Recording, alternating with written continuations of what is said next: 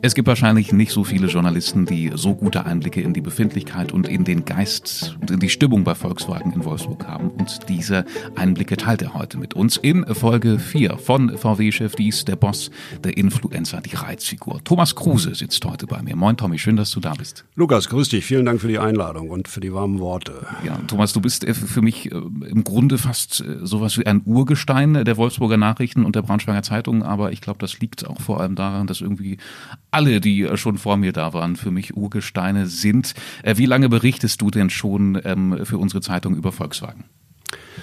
Eigentlich indirekt kann man sagen, seit 97, äh, da habe ich beim angefangen im Sport und über den VfL geschrieben, habe also die äh, Eingemeindung dieses Fußballclubs äh, ins Unternehmen miterlebt und seit 2006 äh, kümmere ich mich direkt um die Standortseite, wie das ja so schön heißt. Ähm, was macht diesen Job für dich so spannend? Ähm, was macht es so spannend, über dieses System, dieses ganz spezielle System Volkswagen zu berichten? Ich glaube, ähm, man merkt doch auch an deinen Texten, dass du Spaß daran hast.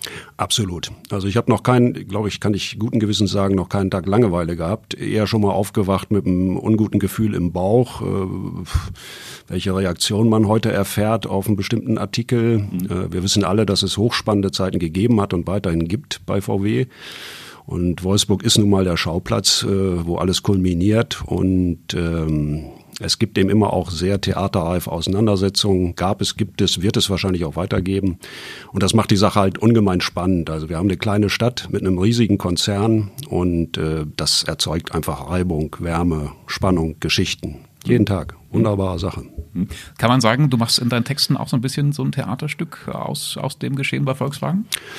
Soweit es möglich ist, ja. Das ist natürlich, hat auch enge Grenzen. Äh, wir sind eine Lokalzeitung. Wir machen zunächst einmal Geschichten für die, für die Menschen, die bei VW arbeiten, in Wolfsburg und im Umland. Und äh, du hast es gesagt, die Befindlichkeiten sind ausgeprägt. Man muss schon ein bisschen aufpassen, was man schreibt.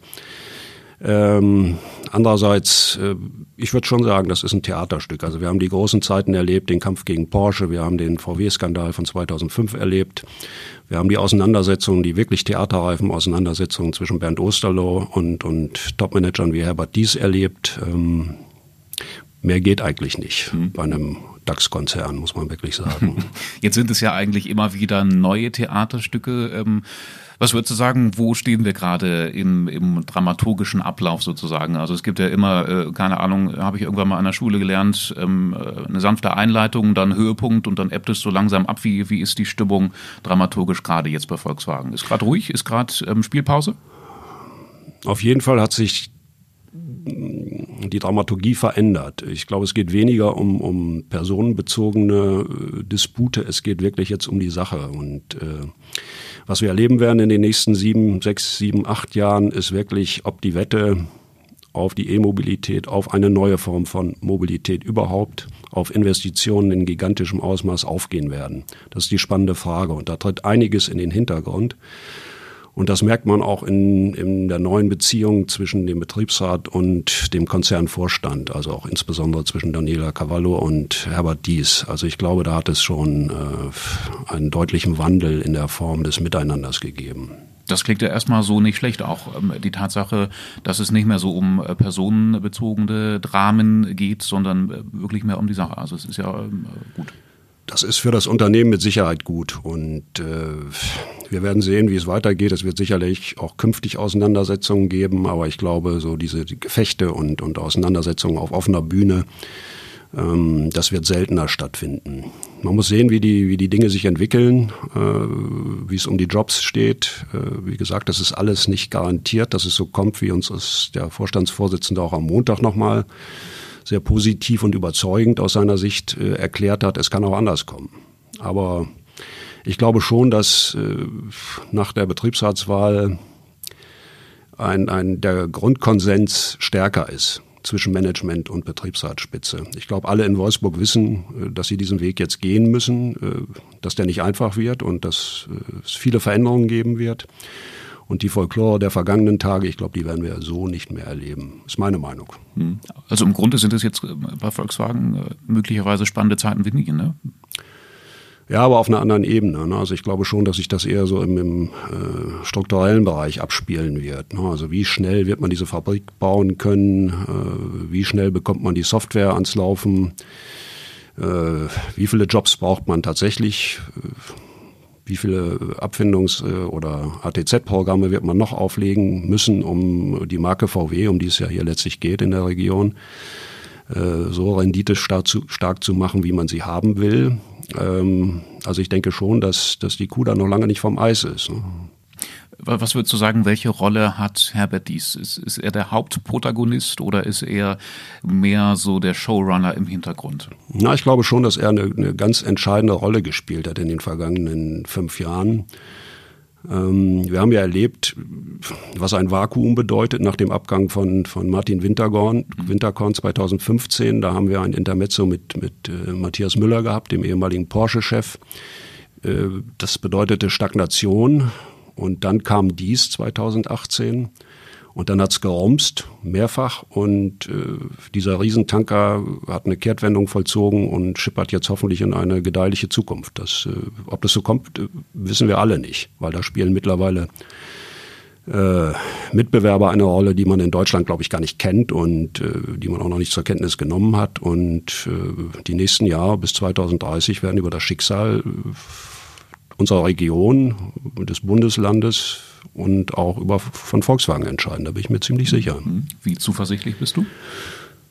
Ich bin eigentlich schon zuversichtlich, äh, wobei ich denke, dass äh, das Zeitfenster für, äh, für das tragende Modell, die E-Limousine Trinity, relativ lange offen ist. 2026 wird sie auf den Markt kommen, dann schon autonom auf dem Level 4. Müsste schneller gehen? Schwer zu sagen, ne, wie die, was die Konkurrenz zu bieten hat. Ich meine, wir sehen, dass Mitbewerber ob es nur Tesla ist oder vielleicht auch NIO oder andere äh, Senkrechtstarter aus China, da vielleicht schneller unterwegs sind. Entscheidend ist eben auch, äh, wie die Software Company Carriot äh, vom Fleck kommt. Da gibt es ja sehr unterschiedliche Einschätzungen. Herbert, Herbert Dies hat uns am Montag erzählt, ähm, dass es im Prinzip läuft, aber dass man vielleicht etwas mehr Geduld haben muss. Es gibt aber auch Berichte, die von massiven Verwerfungen und, genau. und Schwierigkeiten sprechen. Ja. Und es gibt ja heute, gerade heute oder gestern frisch die Nachricht, die nicht bestätigt ist, aber auch nicht dementiert, dass äh, McKinsey eingeschaltet wurde, um äh, den Laden flott zu machen. Also ich glaube schon, da hängen noch eine ganze Menge Fragezeichen in der Luft. Aber Volkswagen muss, muss performen, muss Erfolg haben auf diesem Gebiet. Ansonsten ist das gesamte Denkmodell von Herbert Dies natürlich auch äh, nicht tragfähig. Das ja. muss man sagen. Der Druck ist also einfach wahnsinnig groß. Und, und wenn wir jetzt mal ein bisschen zurückschauen auf die letzten Jahre, es ist ja noch gar nicht so lange her, da hatte Herbert Dies einen wirklich unfassbar schweren Stand. Zoff mit Betriebsrat, fast der Rauswurf, Gerüchte um Stellenstreichungen und äh, keine Ahnung, was es da alles sonst noch gab. Wenn ich mir aber jetzt die Schlagzeilen angucke, vor allem in dieser Woche, dann sieht das ja doch wieder komplett anders aus. Also vor ein paar Tagen ähm, stand auf unserer Homepage äh, die Überschrift, dies wird zum Wolfsburg-Flüsterer, ich glaube, die ist sogar von dir. Dann äh, zum Beispiel auch äh, so Sätze wie, dies nimmt die Sorgen der Wolfsburger ernst. Würdest du sagen, dass sich der Wind äh, fast komplett gedreht hat, was äh, die Stimmung und, und die Meinung zu Herbert Dies angeht? Schwer zu sagen. Im Augenblick glaube ich schon, dass er da ein ganz gutes Standing hat. Äh, das ist natürlich auch ein kalkulierter Imagewandel, völlig klar. Das wissen wir ja alle. Das ist, ist jetzt keine Herzensangelegenheit, dass er sagt, ich möchte dem, möchte der Stadt hier ein Automuseum schenken. Ich möchte eine tolle Fußgängerzone haben und so weiter. Das ist ja eine relativ niederschwellige Ebene und äh, da bewegen wir uns auf, auf dem Format der Versprechungen. Äh, das ist ja nicht das, woran dies letztendlich äh, gemessen wird. Er muss Erfolg haben. Er muss Erfolg haben an der Börse. Er muss seine, seine äh, die Familien, wie es so schön heißt, die Porsches müssen zufrieden sein mit ihm.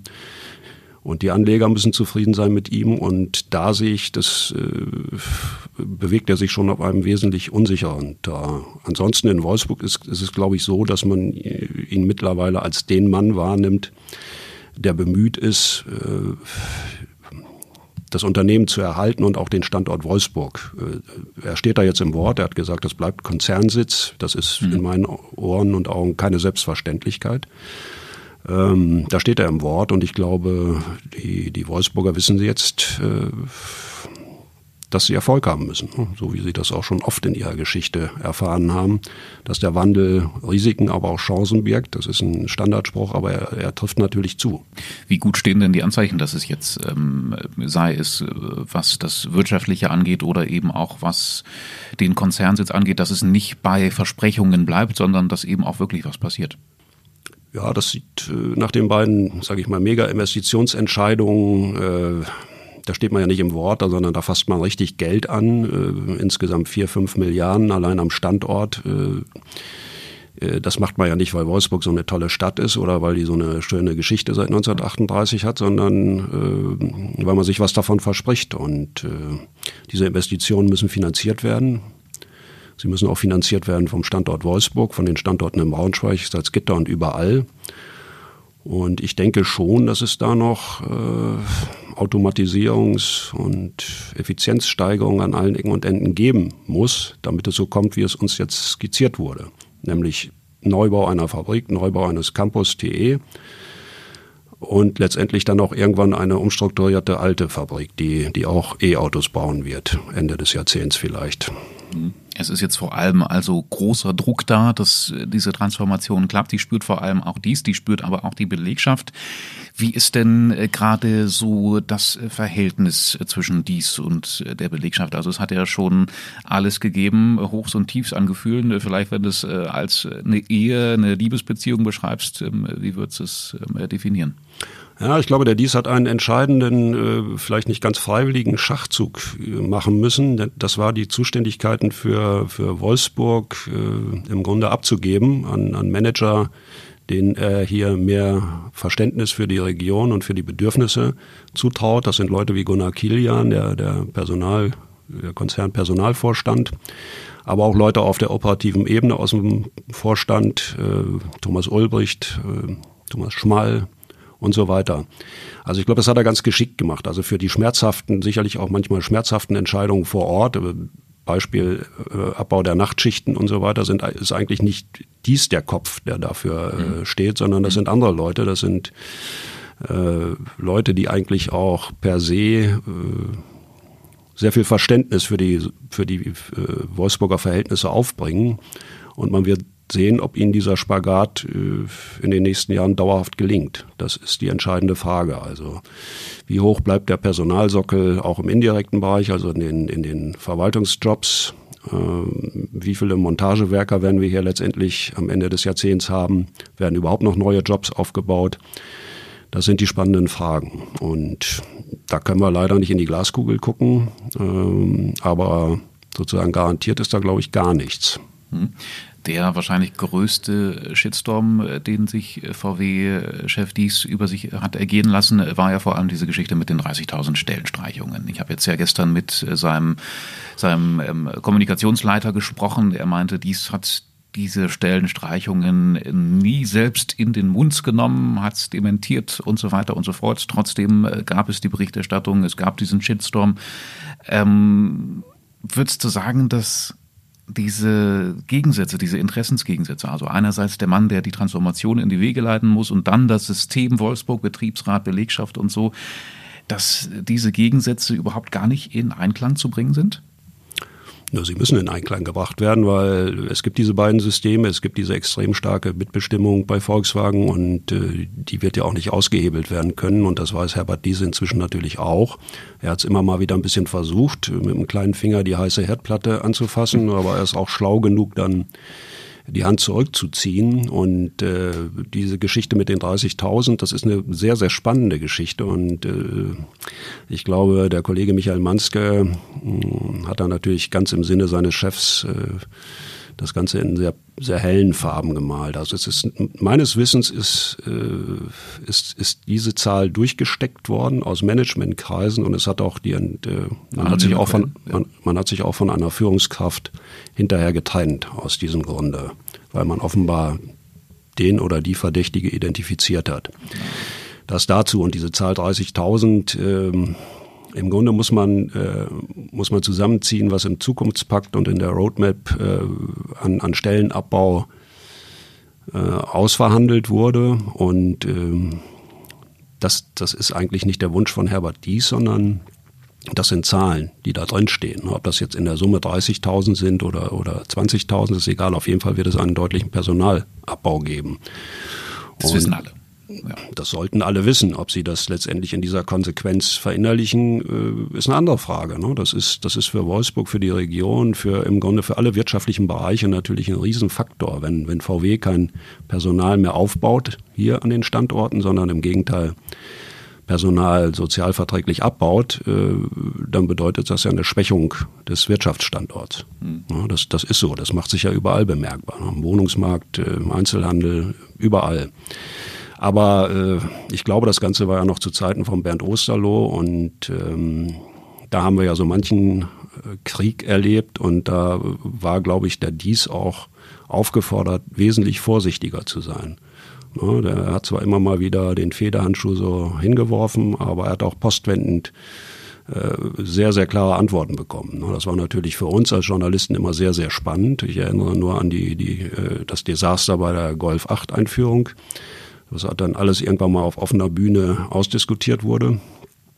Ähm, in dieser Phase befinden wir uns jetzt, glaube ich, nicht mehr. Also ich glaube, die Daniela Cavallo, die ist nicht der Typ, äh, die das mag und die das will. Die will sachlich verhandeln. Die weiß auch, äh, wo sie, wo sie dem Management entgegenkommen muss. Und äh, ich glaube, der Dies weiß das schon zu schätzen und wäre sicherlich gut beraten in, in Zukunft äh, diplomatisch vorzugehen und intern zu verhandeln. Das heißt, dieses, dieses ewige Brodeln, diese offenen Machtkämpfe und, und sowas, das ist vorbei. Ich glaube, das Unternehmen kann sich das nicht wirklich nicht leisten. Ja, dafür gibt es einfach, äh, guckt man hier nicht in Deutschland, äh, auf andere Volumenhersteller oder auf, auf Daimler oder auf BMW. Man muss sich da ganz anders orientieren. Und äh, das ist einfach äh, ja auch ein bisschen provinziell, muss man ja auch sagen. Ne? Das ist zwar alles ganz hübsch und unterhaltsam und so weiter, aber es ist eines, eines Konzerns mit 670.000 Mitarbeitern weltweit und eines Umsatzes von 220 Milliarden auch nicht angemessen. Das, das, das muss man einfach mal so deutlich sagen. So, so spannend es auch ist. Ja. Äh, genau, blöd für dich, ne, der dieses Theater dann nicht mehr äh, niederschreiben kann? Ja, in gewisser Weise schon, aber irgendwann ist der Sättigungsgrad auch erreicht und äh, ich glaube, jede Zeit hat da ihren Betriebsratsvorsitzenden und der Bernd Osterloh war zu seiner Zeit auch wirklich eine, eine sehr, sehr gute Besetzung. Ähm, aber jetzt haben wir andere Zeiten und äh, jetzt geht es, glaube ich, auch wirklich ein bisschen mehr um den Wandel in der Branche, also den Mobilitätswandel den wir hier irgendwann natürlich auch mal wirklich deutlich in der Region erleben müssen. Sprich, wir brauchen hier Mobilitätsdienstleister, die ihr Angebot unterbreiten müssen, dass man auf den Straßen sieht, so wie Moja in, in Hamburg oder München oder Berlin oder sonst wo oder New York und Barcelona. Das äh, muss irgendwann auch mal hier in die Fläche kommen, damit man sieht, da ändert sich was und davon, damit werden wir künftig unser Geld verdienen in erster Linie. Ne? Also das, das sind schon, ich glaube, äh, die Cavallo, Daniela Cavallo wird weiterhin ihren Job machen müssen. Sie wird äh, Einzellösungen finden müssen. Es steht ja noch ein großes Standortpaket für Wolfsburg im Raum. Also die äh, das, was das Unternehmen letztendlich für die Investitionen in, in Trinity und Campus Sandkamp haben will, da sind wir auch noch nicht, da liegt noch nicht alles auf dem Tisch. Das, das wird man sehen, was da noch kommt. Und äh, also thematische Reibepunkte gibt es mit Sicherheit noch eine Menge. Aber ich glaube nicht, dass man, dass wir das alles dann wirklich brühwarm gleich am nächsten Tag in der Zeitung lesen werden oder in den Zeitungen. Wie würdest du dann ähm, so Äußerungen von dies einordnen, ähm, die an die Belegschaft gerichtet sind? Also ist das nur mit dem Hintergrund, die Belegschaft mitzunehmen, wenn er zum Beispiel sagt, ähm, okay, ähm, liebe Leute, ähm, wir werden alles dafür tun, dass auch eure Enkel Enkelkinder äh, in Zukunft sichere Jobs ähm, bei uns haben? Also ich glaube, er hat schon gelernt, dass er, äh, dass er hier natürlich nicht nur den Wandel predigen kann mit Blut, Schweiß und Tränen, der wehtut und äh, wo alle nur Abstriche machen müssen. Er muss hier natürlich auch eine Zukunft äh, äh, plakativ an die Wand malen, mit, mit der die Leute was anfangen können. Ja, und ja. ich glaube, durch äh, die vergangenen Jahre ist immerhin schon klar, dass hier der, die, die mit Mitarbeiterzahlen, die wir kannten in Wolfsburg, die wir derzeit auch noch kennen, dass die nicht in Stein gemeißelt sind für, für die nächsten 20 Jahre. Das wird so nicht bleiben. Es wird eine andere Art von Beschäftigung kommen. Aber äh, das ist ein Faktum, da wird man nicht drum herum kommen. Und wenn wir sehen, wie andere Autobauer mit wesentlich weniger Belegschaft äh, vielleicht nicht ganz so viele Autos bauen wie in Wolfsburg, aber doch auch ganz schön viele, dann äh, ist das ein Faktum. Da kommt man nicht drum herum.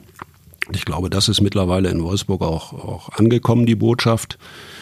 Äh, wichtig ist natürlich für die Region, dass die, die Ausbildungsplätze erhalten bleiben, äh, dass man gute, zukunftsträchtige Ausbildungsplätze hat und dass auch die jungen Leute hier noch äh, eine Zukunft haben, eine berufliche. Das ist ihm, glaube ich, schon bewusst, dass er das, das, er hat ja auch das Thema, das hat er auch ausdrücklich gesagt, das Thema Ausbildung ist ihm wichtig, äh, mhm. diskutiert nicht über die derzeitige Höhe der Ausbildungsplätze und so weiter. Das sind an sich schon mal gute, gute Nachrichten. Wir haben ähm, gerade schon über Michael Manske gesprochen. Ähm, in der letzten Folge haben wir mit ihm über die Öffentlichkeitsarbeit von ähm, Herbert Dies gesprochen. Manske hat gesagt, dass sein Chef Herbert Dies ein wahnsinnig guter Kommunikator ist. Ähm, würdest du dem insgesamt zustimmen? Also ich kann es nur im Vergleich zu anderen äh, VW Vorstandsvorsitzenden sagen, die natürlich eine, also Kommunikation ist, ist natürlich immer wichtig. Man, das ist jetzt keine Erfindung von Herbert Dies und, und Michael Manske. Äh, sie hat sich nur anderer Kanäle bedient und hatte auch eine andere Distanz, sagen wir mal, zum, äh, zu den, zur Bevölkerung, zur, zu den normalen Konsumenten. Und äh, da ist dies sicherlich einer, der durch äh, sein geschicktes Agieren in den sozialen Netzwerken nicht von ungefähr ganz oben da steht in der Rangliste der deutschen DAX-Manager. Er hat einen großen Impact. Ja, hat er auch. Und ja. ich meine, ich kann mich entsinnen, es war äh, hat angefangen mit einer produktgesteuerten Geschichte, die Testfahrt im, in seinem Sommerurlaub zusammen mit seiner Tochter Caro im ID3. Nach Italien war das, ne? Oder ja, in Gardasee, genau. Und das war ja der Auftakt und der war sehr gelungen. Ich glaube, das ist von entscheidender Bedeutung. Hätte er da einen anderen Einstieg gewählt, hätte er zum Beispiel ein politisches Thema oder vielleicht auch ein äh, konfrontatives Thema mit dem Betriebsrat gewählt, äh, wäre die ganze Sache anders gelaufen. Also es war sehr, sehr äh, familiär nahezu und äh, das korrespondierte dann halt auch mit dem Thema Volkswagen oder neue Volkswagen-Familie ID. Äh, das hat er sehr, sehr clever gemacht oder sein Team hat es clever gemacht. Mm, alles, was danach gekommen ist, war auch nicht schlecht, war auch nicht alles super. Ne? Also es gibt, gibt da durchaus auch Performance-Unterschiede. Äh, aber er hat auch eine Menge guter Sachen gemacht. Also auch immer dicht am Produkt. Äh, zum Beispiel den, äh, den Cupra Formentera, den hat er ja wirklich so gepusht, dass das Auto wirklich mittlerweile in Deutschland in seiner Klasse seit Monaten das bestverkaufte ist. Ja, ne? du, du, hast es das Bettmobil genannt. Ja, er hat es ja selbst, er so selbst so ne? genannt. Das ist, äh, das kommt ja dazu. Das ist, äh, die liefern ja, also seine Profis, die Profis an seiner Seite, das Team Manske, das sind ja vier oder fünf Leute inzwischen, die liefern natürlich im Grunde auch schon den Pfad, auf den sich die Medien dann äh, gerne bewegen. Mhm. Ne? Also die, die Zielworte werden da quasi schon mitgeliefert für Google. Und ähm, das ist verglichen, also man muss es ja immer auch mal vergleichen mit dem, was passiert ist seit 2015. Der Martin Winterkorn ist da in, eine, in einen riesen GAU hineingelaufen, sehenden Auges hat auch vorher schon, ich erinnere gerne immer an diesen, da scheppert nix, äh, auf seinem legendären Messebesuch, also die Konkurrenz. Mhm. Da gab es ein Video von. Ne? Da gab's, ja, das ist ja viral abgegangen wie nix, ohne dass es gewollt war. Also man sieht auch, dass man da, äh, dass es da ganz schön viele Tretminen gibt. Oder Matthias Müller, dieser, der Nachfolger, der dann in den USA ein sehr unglückliches Bild abgegeben hat bei der Benennung äh, der, der Dieselgate folgen.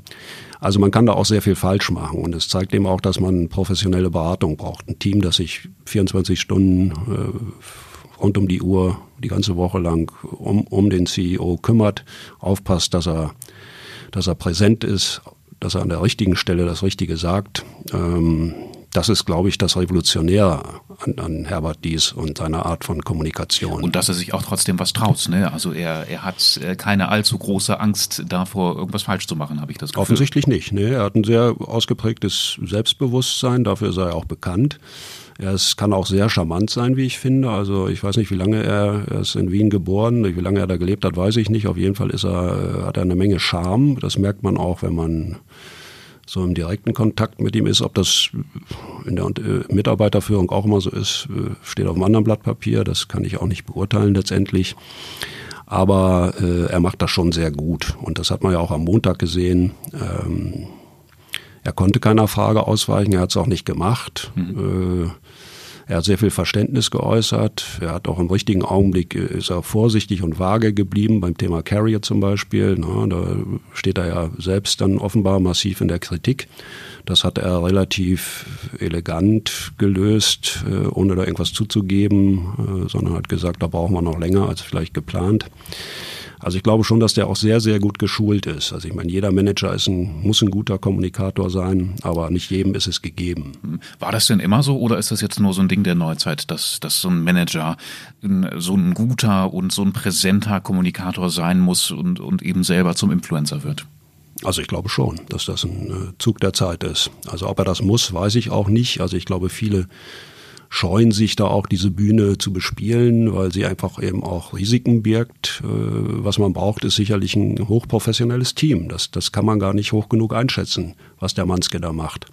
Der ist nun USA definiert und geprägt, der hat da gearbeitet. Ähm, wir haben Elon Musk als, als neue Benchmark auf dem Gebiet. Das darf man auch nicht vergessen, der sozusagen äh, Wirtschaftsgeschichte selbst schreibt, ja, mhm. in den sozialen Netzwerken. Das sind natürlich gänzlich neue Dimensionen. Äh, die Risiken, der Risiken muss man sich bewusst sein. Alles ist, ist börsenrelevant letztendlich beim Unternehmen wie Volkswagen oder bei jedem großen Unternehmen. Das wissen die und äh, deshalb hat es da bisher auch noch keinen größeren Ausrutscher gegeben, so wie ich das sehe. Ne? Also das das ist schon äh, ein zweischneidiges Schwert, die ganze Angelegenheit. Aber bisher spielen sie es virtuos, finde ich. Ja, doch. Und man, man kann es wahrscheinlich auch nicht verhehlen, dass Elon Musk da jetzt einen, einen großen Anteil hat als, als äh, Vorbild mit, mit den ganzen Aktionen, die er macht, mit, mit der Art und Weise, wie er sich präsentiert. Äh, ist, ist Elon Musk ein Vorbild für Herbert Dies? Also ich weiß nicht, ob man in dieser, in dieser äh, Preisklasse äh, von Vorbildern sprechen kann. Aber ich glaube schon, dass der, der Elon Musk prägend ist, auch in seiner forschen Art, natürlich in seiner fordernden Art. Das hat man jetzt ja auch bei der Umsetzung der äh, Fabrik in Grünheide gesehen. Da ist ja sind ja Sachen gemacht worden, die hier undenkbar waren in Deutschland, ne? wenn, wenn ich ans Baurecht denke und dergleichen mehr. Und dies hat natürlich wesentlich andere äh, andere Bedingungen, unter denen er arbeiten muss. Er hat, auf, er hat einen Aufsichtsrat, er hat die Familien, er hat die Anteilseigner, äh, das Land Niedersachsen nicht zu vergessen. Also er ist bei weitem nicht so frei wie Elon Musk. Und mhm. äh, das ist ja auch gut so, weil äh, wir merken ja immer wieder, dass, dass Musk auch äh, Börsenkurse beeinflusst, ja, und das Ganze natürlich dann sich auch in der Grauzone begibt. Gott sei Dank ist das Herbert dies nicht vergönnt, so agieren zu können, finde ich. Mhm.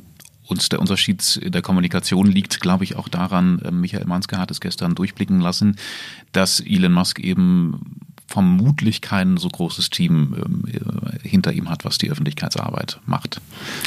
Das weiß man natürlich alles nicht, aber er weckt ja auch, er möchte ja ein ganz anderes Image prägen. Das ist ja im Grunde ein Himmelsstürmer, der, der äh, ins All fliegt und der noch ganz andere Pläne hat, Pläne hat, von dem man immer annimmt, das ist eigentlich so das Automobilgeschäft, das ist eher so das macht er so nebenbei. Ne? Und ähm, inwie, inwiefern der zu beraten ist oder nicht, äh, erschließt sich mir nicht, kann ich nicht sagen. Auf jeden Fall hat er hat er da stilbildend gewirkt. Und ich glaube, künftige Manager, auch gerade bei VW, äh, werden sich genau angucken müssen, wie das im Augenblick läuft und was sie da noch verbessern können und wie sie das äh, kopieren möglicherweise. Das ist ja auch der direkte Auftrag, den dies gegeben hat. Geht in die sozialen Netzwerke, präsentiert euch da, äh, präsentiert das Unternehmen. Das machen einige, aber man muss eigentlich schon sagen, an das Dies-Niveau kommt da natürlich keiner an. Nee, es ist bisher noch niemand anderes auf dem Mittellandkanal auf dem Surfbrett rumgedüst. Nee, das stimmt. Aber vielleicht wird das ja in diesem Sommer, wenn er schön warm wird, äh,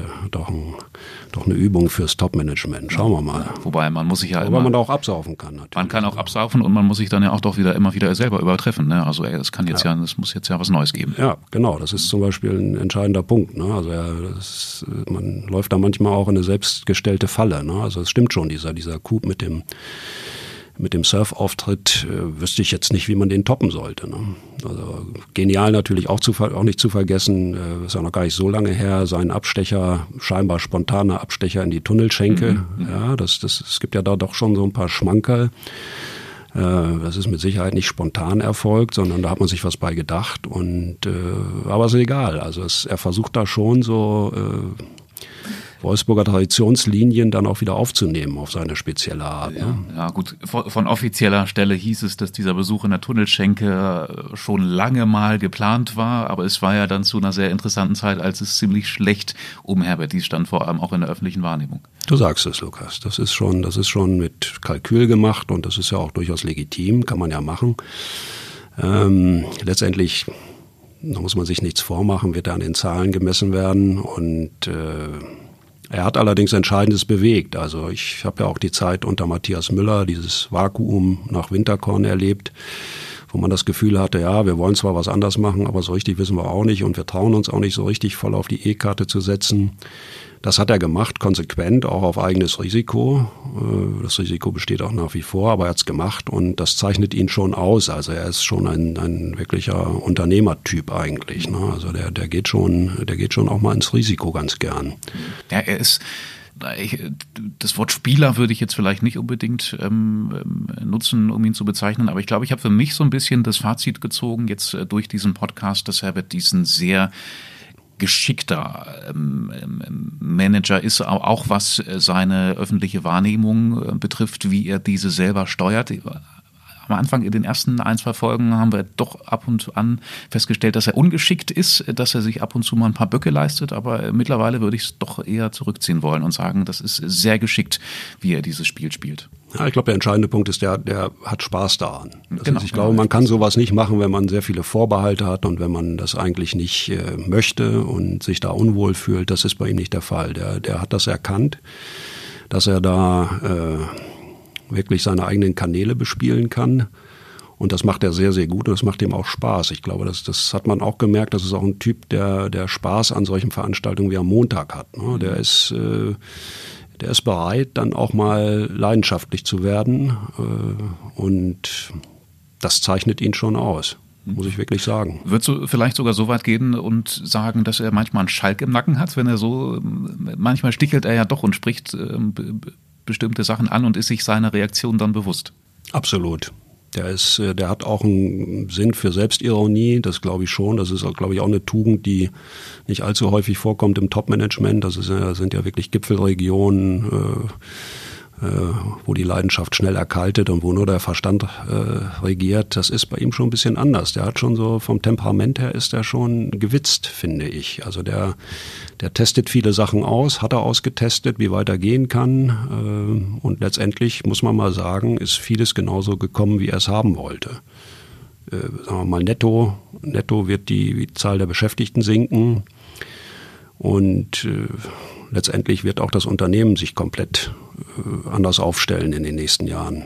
Das ist so. Und äh, dass er dann so erdige Aussagen zu Wolfsburg macht, ist, äh, ist natürlich sympathisch ob es, ich meine, er hat einen Vertrag bis 2025, glaube ich, also er kann da relativ gelassen jetzt äh, auch Versprechungen machen. Also vielleicht kommt die Zeit der wirklichen Härten ja dann auch erst 2026. Ne? Das weiß man ja nicht so ja, genau. Das, das kann ihm dann fast egal sein. Das kann ihm wie jedem Vorstandsvorsitzenden egal sein. Wobei ich schon glaube, dass, äh, ähm, dass es ihm wichtig ist, das Unternehmen auszurichten auf, auf eine veränderte Zukunft in der gesamten Branche. Vielleicht die letzte Frage, was muss man denn überhaupt für ein Typ sein, um so einen Wahnsinnsjob zu machen?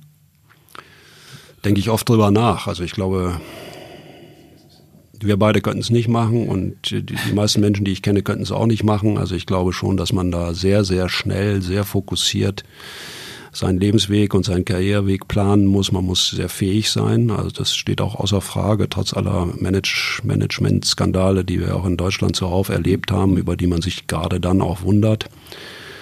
Ähm, und da ist vielleicht auch Volkswagen eine sehr, sehr gute Schule, weil das Korrektiv der Mitbestimmung ist da, ist stark und äh, ist auch fordernd und auch aggressiv. Und ähm, das setzt dem Ganzen dann doch Grenzen und das ist vielleicht auch ein, das größte Kompliment, was man diesem Wolfsburger Mitbestimmungsmodell machen kann. Sie haben immer gezeigt, dass sie die äh, Vorsitzenden hatten, die in die Zeit passten und das scheint mir auch jetzt der Fall zu sein bei Daniela Cavallo. Also das heißt, äh, sich bewusst zu sein, dass wenig so bleibt, wie es bisher ist. Und äh, ja, zur Frage, wie man sein muss als Topmanager. manager ich glaube, so einer wie Herbert Dies, der passt ganz gut in diese Zeit. Das ist schon, äh, war schon, war und ist und bleibt auch für die nächsten Jahre der richtige Manager. Ob es, ob es bleibt, ist eine andere Frage. Ne? Wenn der Carriot nicht in den Griff kommt, wenn es da tatsächlich Probleme gibt, wenn das China-Geschäft nicht ins Rollen wiederkommt, und diverse andere Sache, Sachen nicht ins Gleis gesetzt werden, äh, dann nützt auch die beste CEO-Kommunikation nichts. Ne? Dann mhm. äh, wird er an den Taten gemessen. Aber im Augenblick äh, hat er das, glaube ich, ganz gut im Griff, würde ich mal sagen. Mhm. Ich glaube, das waren äh, wahrscheinlich jetzt schon sehr gute Schlussworte. Jede Zeit hat ihren Manager und äh, wir sind gespannt, was noch so kommt. Tommy, ich danke dir ganz herzlich für das Gespräch. Ich danke dir. Hat Spaß gemacht.